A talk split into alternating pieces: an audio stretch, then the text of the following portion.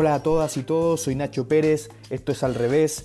Hoy tendremos una conversación sabrosa sobre la relación entre el diseño y la gastronomía y cómo el arte puede agregar valor a un espacio. Y para ello estoy con el más guapo del barrio, Maximiliano Muñoz, a.k.a. El Maki. ¿Cómo va viejo? Bien, también, todo bien. Volviendo al ritmo de a poco. Cuéntanos, ¿qué es la comida guapa? ¿Qué es la comida guapa? Em, chuta. La comida guapa... Eh, así como, como definírtelo como, comida, eh, no lo tengo muy claro lo que es. Eh, sí nos basamos en el concepto de, de, algo guapo, de algo que está como que está bueno, que está entretenido. Eh, ese es más o menos como si quería asociar un poco el nombre a lo que sería como la comida. Perfecto. Es bien transversal igual lo que ustedes hacen. Sí, nosotros lo que hacemos es Em, es una línea un poco que tiene que ver eh, como con lo vivido, con mi trayectoria, mi escasa trayectoria como cocinero, ¿cachai? Como que em, tiene que ver lo que nos gusta comer a nosotros, llevarlo eh, al barrio y plasmarlo en un lugar que sea eh, de acceso para todo el mundo en todos sentidos, que haya variedad de comida, que haya eh, que vaya cambiando, que los precios sean ad hoc a la realidad de todos y que todos puedan ir, ¿cachai? Perfecto. Dentro de las preparaciones que ustedes tienen, bueno, en general son súper versátiles, pero llama la atención que entre, entre ellas podemos encontrar, por ejemplo, osobuco, pierna de chancho, montaditos de lengua con salsa verde. Ahí tenemos tres cortes que son súper tradicionales y que van dando luces de una cocina chilena con un upgrade. No, coincidencia no creo que, no creo que sea. Eh, ¿Tú nos podrías hablar más o menos del concepto que hay detrás de la propuesta?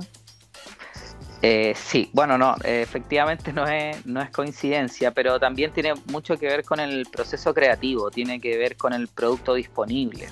Eh, hay, hay, ciertos productos que son de mucho más fácil acceso para trabajar eh, y que son los productos eh, característicos más locales. Eh, y yo creo que una misión como digamos de, todos los cocineros en general es tratar un poco de resaltar ese producto. Nosotros siempre tratamos como de darle un poco una vuelta pero es básicamente eso, como eh, ocupar lo que está, el recurso que tenemos como a la mano, ¿no? Más fresco y más, y más de acá de nosotros. Bajo mi punto de vista, siempre la mejor cocina va a ser con el producto más fresco. Eh, con lo que más, con lo que se pueda conseguir eh, que esté, digamos, más, más a la mano. Y, la misión del cocinero o la misión de nosotros es un poco tratar de darle la vuelta a ese producto, ¿cachai? Porque en el fondo es como eh, la, gracia está en como darle la vuelta a un corte, por ejemplo, como el osobuco, que es un corte como, como mm, barato, ¿cachai? Como casi hasta un poco menospreciado en comparación al lomo al filete, que son cortes que son mucho más fáciles de lograr un buen resultado, ¿cachai? Porque son... Claro. Son, entonces, tratar de darle la vuelta un poco a ese producto, al, al, al osobuco, a la parte como que nadie quiere, ¿cachai? Que es un poco lo que hacen igual varios varios restaurantes ya tienen como esa propuesta igual. Sí, sí hoy día es súper, es mucho más común ver cortes de interior en la cocina, eh, con una vuelta de tuerca súper interesante. Eh, a mí me gusta harto comer igual, eh, entonces estoy como ahí observando igual, mirando lo que está pasando, pero podemos, por ejemplo, acceder hoy día a cortes como, no sé, la lengua, el mismo sobuco, y eso lo encuentro súper porque son, como decís tú, son productos que han estado menospreciados en la cocina, porque tal vez son más complejos de preparar o tienen una preparación distinta. Es, más difícil llegar a un buen producto. Claro, también, eh, o sea, hay, yo pienso que ahí hay dos, hay dos, pasan, pasan dos cosas. Una que, que es lo que decís tú, que es más difícil lograr eh, hacer un buen producto en base a ese producto, digamos. Eh, y también es mucho más difícil transmitírselo al cliente, ¿cachai? Porque en el fondo, ¿cómo, le, cómo, cómo hacís tú para darle a entender a él que un corte como el osobuco puede ser muchísimo más rico que un filete, ¿cachai?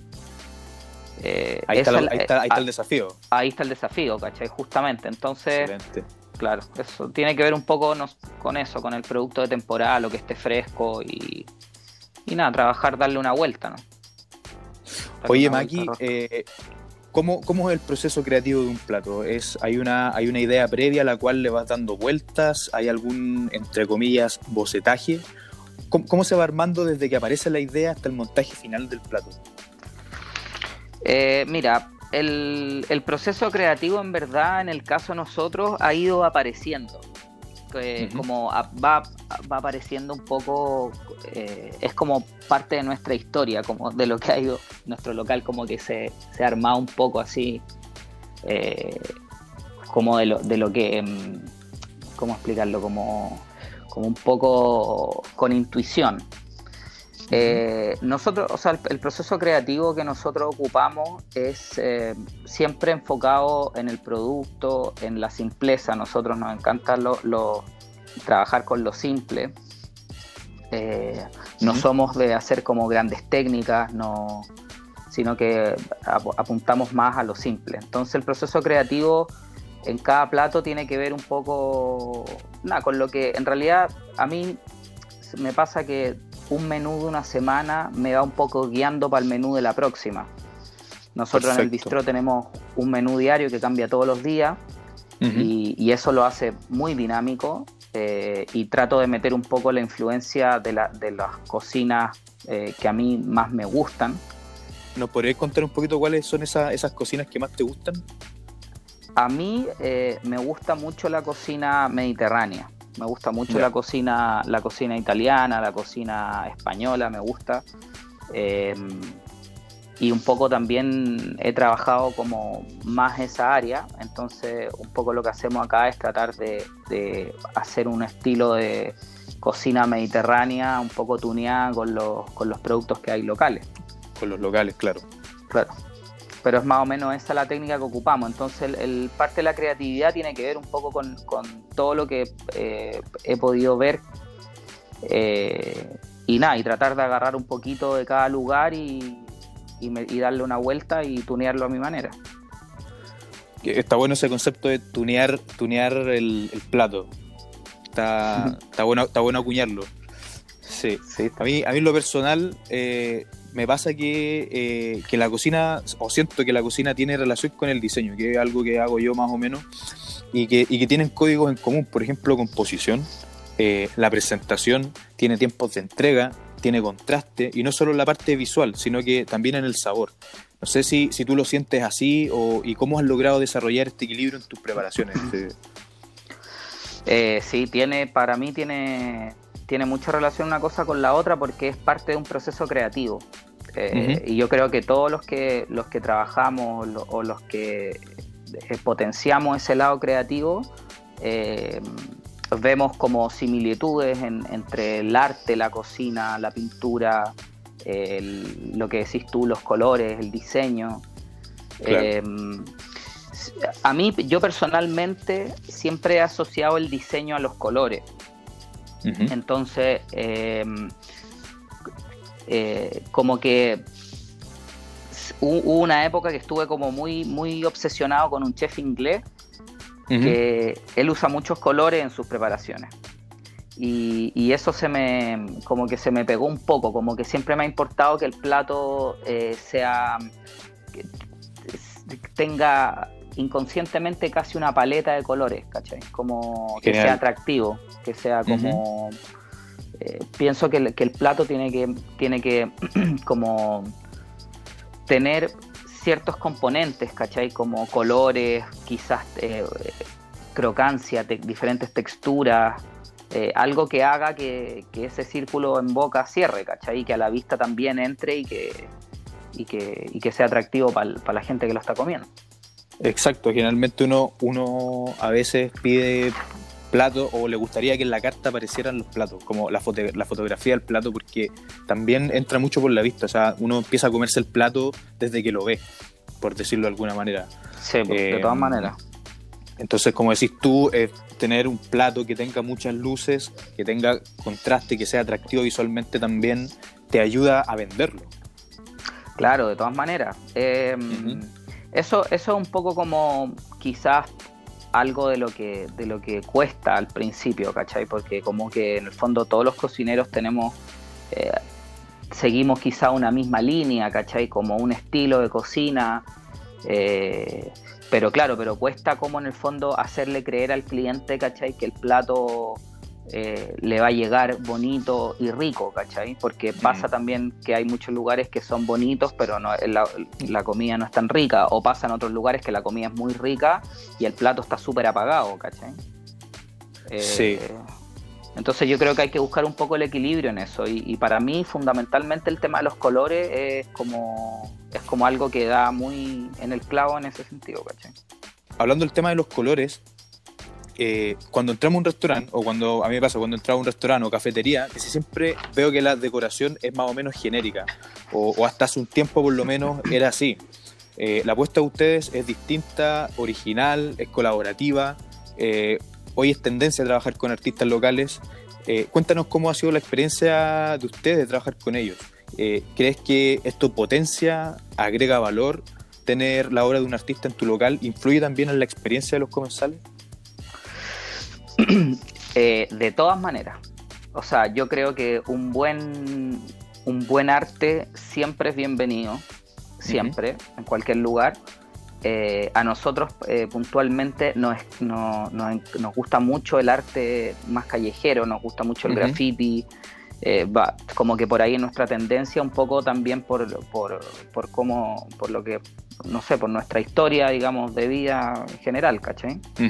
Eh, sí encuentro que, el, que un buen arte siempre va a sumar, de todas maneras. Ahora creo también que, que, que, eso, esa propuesta tiene mucho que ver también con la con, el local en sí, ¿cachai? Como que mm, es difícil de explicarlo, pero, pero a mí me pasa, por ejemplo, eh, que yo entro a un lugar y logro percibir al toque si es un lugar que tiene como un alma, ¿cachai? Como una esencia, alguien que lo, que lo está como motivando detrás, ¿cachai?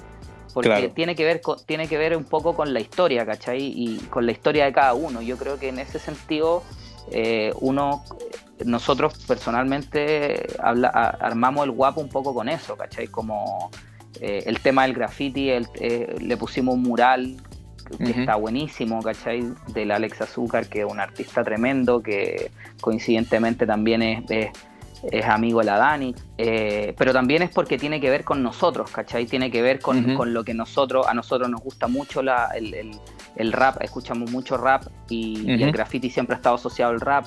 Eh, nosotros, yo anduve en skate muchos años de mi vida y mis amigos son todos, eh, los conocí por ahí, entonces tiene que ver un poco armar es tu casa, ¿cachai? Es como tu living, donde tú tenés que armar tu lugar como, como, como a ti te gusta, ¿cachai? Y de esa manera también lográis un poco que el comensal eh, se sienta también, ¿cachai? Como en confianza. Tú le, tú le estás abriendo la puerta de tu casa, ¿cachai? Y él, y él está entrando, entonces tiene que sentir, para mi gusto se tiene que sentir eso. Porque si no, llegáis como que llegáis a una casa piloto, ¿cachai? Es como cuando llegáis a un, departamento que, te dicen cómo se puede ver, pero no tiene historia, no tiene alma, ¿cachai? Y eso a mí personalmente me pasa mucho en entrar a todos estos, a, muchos lugares así como nuevos, ¿cachai? Que tienen como esta, esta cerámica eh, que está como de moda y la silla metálica que está de moda, ¿cachai? Y todo ese tipo de cosas que en, el fondo tienen que ver como con el modismo de ahora pero tú entras y están vacíos, ¿cachai? No, no, no, no mm. hay alma, no hay, no hay, no sé, no está, no hay olores, ¿cachai? No sé, tiene que ver por ahí para mi gusto.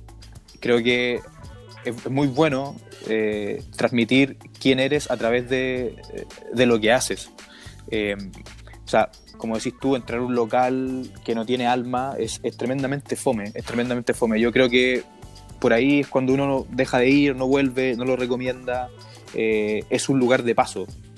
Ahora, si te atendieron mal, si comiste mal, peor todavía.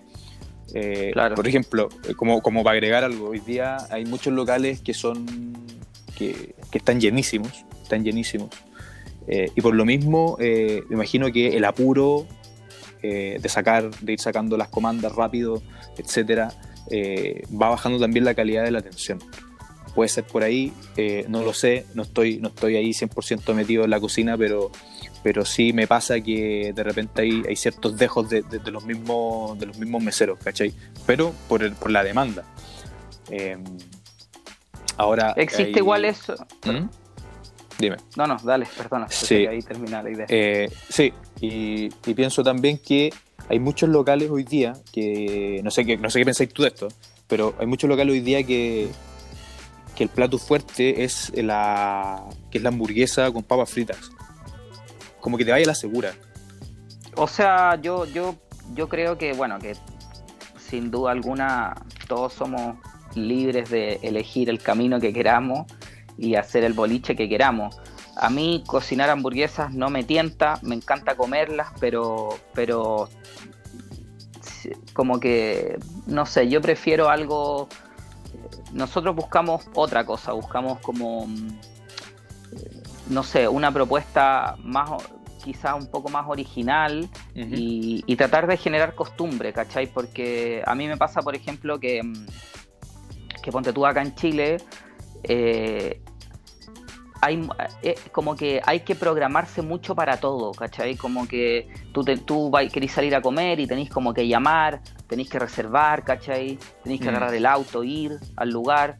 Eh, y un poco la propuesta que nosotros queríamos era que fuera realmente un lugar de barrio, ¿cachai? Un lugar que, que, te, que te pudiera servir a ti, por ejemplo, que si tú vivías en el departamento de arriba, pasís después de la pega, ¿cachai? Te toméis una cerveza, te comáis un montadito de algo y te vayáis para la casa, ¿cachai? Tampoco, tampoco tiene que ser un, una gran, eh, un, gran evento el que salgáis a comer, sino que algo que te corta el día, que te, que te, que te refresca, ¿cachai? Un poco. Sí, eso, eso es como un poco la, tónica de los bares españoles. Me imagino que hay harto eso en tu local, por el tipo de, comida que se prepara, que en el fondo es eh, algo de paso, algo muy agradable, donde se come bien, pero no necesariamente está esta formalidad. O sea, puedo pedir unos, unos boquerones, un, chop un, o un café, y sobre la misma me puedo pedir un postre.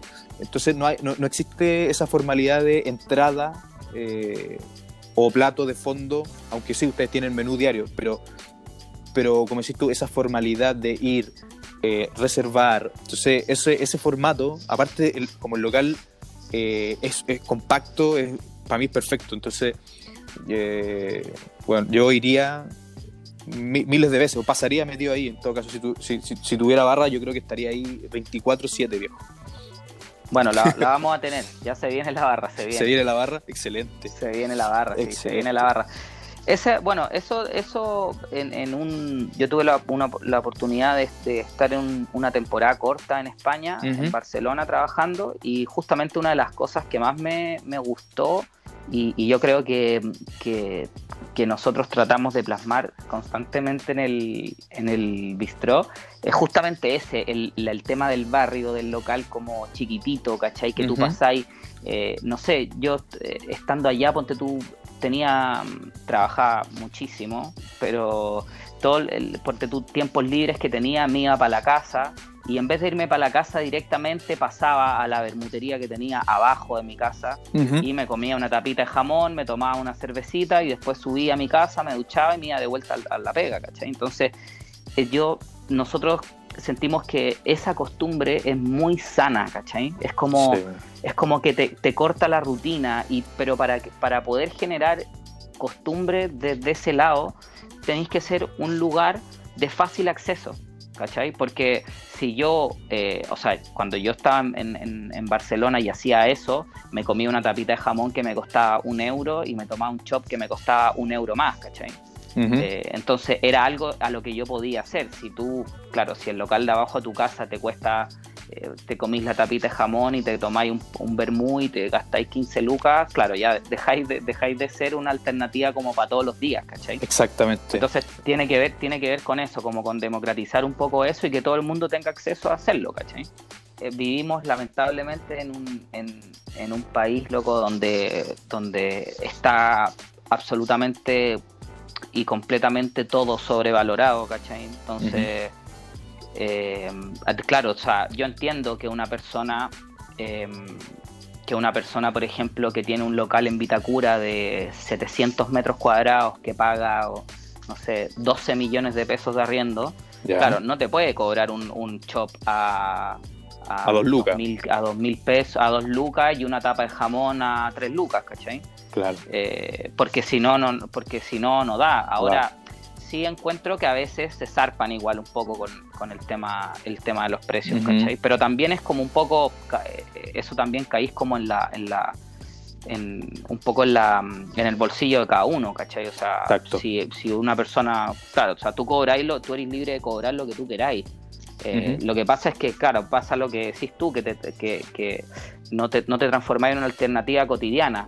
Nosotros, por ejemplo, en el Guapo tenemos gente que va a almorzar, tenemos se repiten constantemente las caras, ¿cachai? Tenemos gente, tenemos por ejemplo profesores del colegio que, que queda al lado del guapo, que van literalmente cuatro veces a la semana a comer ahí, ¿cachai? A mí me gustaría saber en qué estaban ustedes, digo ustedes porque yo entiendo que es una dupla la que está detrás de Guapo, eh, eres tú y la Dani, o la Dani y tú. Eh, sí, pues. Claro. ¿En qué estaban ustedes eh, antes de crear el Guapo y en qué momento se dieron cuenta de que este era el camino? Mira, en el. La verdad que el, Guapo fue un. bueno, está, para responderte la primera pregunta, estábamos cada uno en la suya. Yo había vuelto de Barcelona hace tres meses más o menos. Eh, había vuelto al trabajo que tenía antes. Eh, y el guapo apareció en un momento en que ninguno de los dos se lo esperaba, en realidad, porque coincidió que justo el, bueno, yo volví a España, volví a mi trabajo antiguo, la Dani estaba trabajando en, en una empresa y, justo, bueno, cuando ya como que no íbamos a firmar acá en Santiago, qué sé yo, arrendamos un departamento y justo el día que arrendamos el departamento a mí me echaron de la pega. Eh, y ese mismo día me llamó un amigo mío para decirme que había encontrado, que había pasado por Pocuro y que había visto este local y que él creía que nos podía servir. Eh, entonces el guapo, nada, fue así, apareció de la nada, tuvimos que, espontáneo, tuvimos que hacer la magia para poder tenerlo. Y, también, así como partió, partimos también un poquito perdidos, ¿cachai? Porque como se vino todo esto de golpe, eh, veníamos como, como tratando de, de, buscar nuestra propia identidad. Entonces partimos tratando de ser un café bistró eh, y en realidad el producto de cafetería no tenía nada que ver con el producto de comida, ¿cachai? Eh, porque como yo no, yo no soy pastelero ni manejo como grandes técnicas dulces, entonces tampoco hacía la pastelería yo, sino que era un producto externo, entonces se notaba mucho esa diferencia y, y la comida fue como marcando el paso más, porque claramente ahí estaba todo nuestro esfuerzo y todo nuestro como proceso creativo, entonces eh, nada, pues al final lo fuimos transformando y nos fuimos adaptando nosotros al local y el local a nosotros también. Excelente. Y, así fue como salió el, como salió el guapo. Qué buena, buena, historia. Es súper buena la historia. Eh, me imagino que en, ese momento, en ese momento tuviste que eh, darle una vuelta de tuerca a este, que estaba pasando en ese momento y tuviste un cambio de mentalidad, me imagino, para poder llegar hoy día donde estáis. Efectivamente, tuviste, tuviste un proceso así. Sí, de todas maneras, porque, porque a, mí, a mí personalmente como cocinero me costó muchísimo explotar mi creatividad, eh, porque mm, eh, a mí siempre, o sea, desde que me empecé a dedicar a la cocina siempre me gustó mucho y siempre he sido así como muy riguroso con el tema de la pega y, y pero claro, cuando tú trabajas en restaurantes un poco eh, así el menú de otro, ¿cachai? Y así es como el, el, lo, que, lo que otro quiere hacer, ¿cachai? Tú lo ejecutas. Eres, la, eres, eres la Entonces, cuando del pensamiento de otra persona. Tal cual, eso es, tal cual. tal cual. Entonces cuando tenéis como tu espacio para mostrarte, eh, es súper difícil o para, para mí en realidad, no sé si para todos, pero para mí fue muy difícil salir de eso, ¿cachai? Entonces cuando nosotros partimos, eh, yo partí eh, tratando, tratando un poco de simular y de hacer lo que venía haciendo en el otro restaurante, ¿cachai? Y, eso, y nada, pues en un momento, claro, estaba completamente perdido y, con la Dani nos cuestionamos y yo, yo le dije, yo no quiero hacer esto, ¿cachai? Esto no es esto no es mi cocina, no es lo que yo hago, no es lo que no quiero replicar a nadie, quiero hacer la mía. Y, ahí empecé un poco como a, a, pues, a, acordarme de lo vivido, ¿cachai? Agarré los, algunos libros, eh, algunos apuntes, recetas, cosas, referencias de cosas que me gustan. Y, empezamos a crear nuestro propio estilo. Y además también un poco adecuarnos al local, porque como tú bien dijiste, el local es súper chiquitito. Y yo venía acostumbrado a trabajar en cocina eh, más grande, entonces al, cuando tú tenías una cocina más grande tenéis mucha más holgura para trabajar y tenéis eh, más herramientas para ocupar. Acá nosotros en el bistro tenemos cuatro fuegos y un horno y, un, mixer y es todo lo que tenemos, ¿cachai? Cinco sartenes, tres ollas y, los platos, ¿cachai? Entonces tampoco hay tanta herramienta, entonces también tuvimos que adaptar este estilo de cocina a lo que teníamos, ¿cachai? Eh, justamente hablando un poco de, lo que tú decías antes, el tema de las demoras, ¿cachai? Eh, porque en el fondo con cuatro fuegos y, nosotros hacemos cocina bien a la minuta, entonces con cuatro fuegos era súper difícil atender a todo el mundo con, ese estilo, ¿cachai? Entonces empezamos a buscar nuestro, nuestro propio, nuestra propia guía nomás. ¿Cachai? Y ahí nos fuimos adaptando y, y nada, pues y, empezó todo. Y, fue súper loco porque a medida que empezamos con eso, empezó a llegar más gente. Genial. Y se empezó como a correr la voz del guapo. No, y ahora tenemos, te, te, iba a decir, eh, todo súper como bien, bien estructurado, ¿cachai? Así como que sabemos bien cómo ocupar todo. Cada cosa tiene su lugar, a pesar de que es chiquitito y todo, pero cada cosa tiene su rinconcito y, y nada, se fue Qué bonito, adaptando todo. Y Qué bonito, bonito como, a partir del cambio de mentalidad empiezan a pasar estas cosas y, de ahí en adelante te vais por un tubo. Yo, bueno, he visto entrevistas que tienen ustedes eh, por ahí, eh, aparecieron en el clan, buenísimo programa. Por ahí en el canal 13 también una entrevista de la Antonia Gana. Eh, buenísimo, eso, también. eso, eso imagino que, que para usted fue un súper un super punch, me imagino, fue Sí, fue un puntapié mm. espectacular. Espectacular. Espectacular. Oye, y bueno, poniéndonos en la situación actual, en el contexto de hoy día, ¿cómo ustedes han, podido han podido sobrellevar la situación, la situación global y que por supuesto nos afecta también a nivel país? Sí, pues está bien, está súper complicada la, situación a nivel país y mm. mundial, yo creo. Eh, mira, nosotros, bueno, tuvimos que acomodarnos eh, un poco por, eh, por bueno, por, por, economía y por salud mental, ¿cachai? Porque también era un poco, y si nosotros teníamos la posibilidad de al tener un, un, bistro poder hacer comida para llevar y estaba dentro de lo permitido, era la opción. en el fondo como una tontería, la opción, justamente la opción a tomar. Yo personalmente, eh, a mí no me gusta el delivery, eh, no, no, no, me gusta hacerlo, eh, en, términos de que yo no es lo mismo, a mí me gusta ese romanticismo de que te sentás y te sirven el platito, el, vasito, la cervecita, el vinito, me gusta eso, pero, pero bueno, hay que acomodarse igual porque esto parece que viene para largo. Así que nada, fue más que nada por necesidad económica y por salud mental adaptarse a esta, a esta, nueva, a esta nueva situación. Sí. Imagino también que, que, dentro de eso eh, han, han, salido muchas reflexiones eh, y tomando esto, esto como un nuevo comienzo para refrescarse y hacer cosas nuevas, ¿cómo llega el guapo bistro mentalmente y espiritualmente para su reapertura?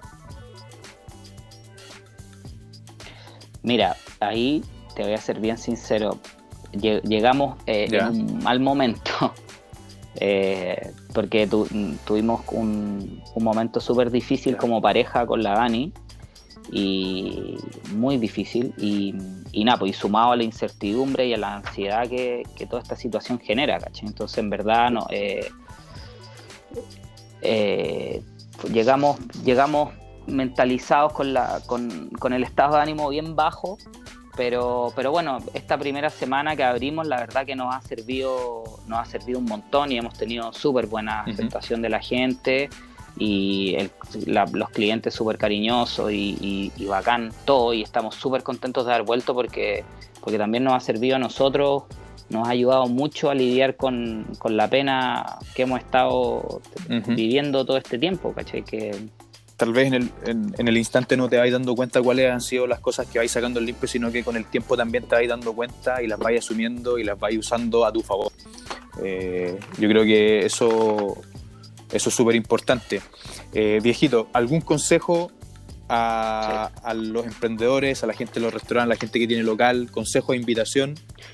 Consejo de invitación para, la, para los que van a, van a emprender la aventura. Eh, nada, pues que, que, se tiren nomás, que lo hagan, que le pongan harto cariño, harto corazón nomás y, y nada, y a remarla para adelante nomás con todo. Con toda la fe. Toda la fe nomás, sin, sin mirar para atrás. Sí, Invitación, de todas maneras. Es una linda vida. Eh, los dejamos invitados, eh, bueno, invitados a través del delivery por ahora. Eh, a que se metan a nuestro Instagram, que es arroba. Y ahí van a encontrar la carta, que la vamos cambiando semanalmente, un poco para no perder esta tradición del menú que va variando todos los días. Eh, y nada, pues ahí pues, se pueden contactar con nosotros, está toda la info, el horario, eh, para que, para que, pues, que nos comuniquemos y, y poder regalonearlos en sus casas con algo, rico del bistro viejo. Te quiero agradecer por tu tiempo, por permitirnos conocer tu cocina, por permitirnos conocer eh, tu mirada del, negocio, cómo ha ido involucrando el proceso artístico o ha ido trabajando en colaboración con nuevos artistas para, darle un valor agregado a tu local. Eh, así que eso, te, agradezco por tu tiempo y eh, no sé si tiene algo más que agregar. Muchas gracias a ti por la entrevista, por la, por la buena onda y por y nada, pues por todo ahí, aguantando todo. Pagán. Apañándonos entre todos. Bueno, los dejo invitados a escuchar un nuevo episodio. Recuerda que este capítulo está disponible en Spotify y en el perfil de mi Instagram, eh, arroba el punto Nacho Pérez. Y recuerden seguir a Guapo Bistro, que tienen lo mejor del barrio. Así que nos vemos la próxima, nos estamos escuchando. Nos vemos. Chau, chau.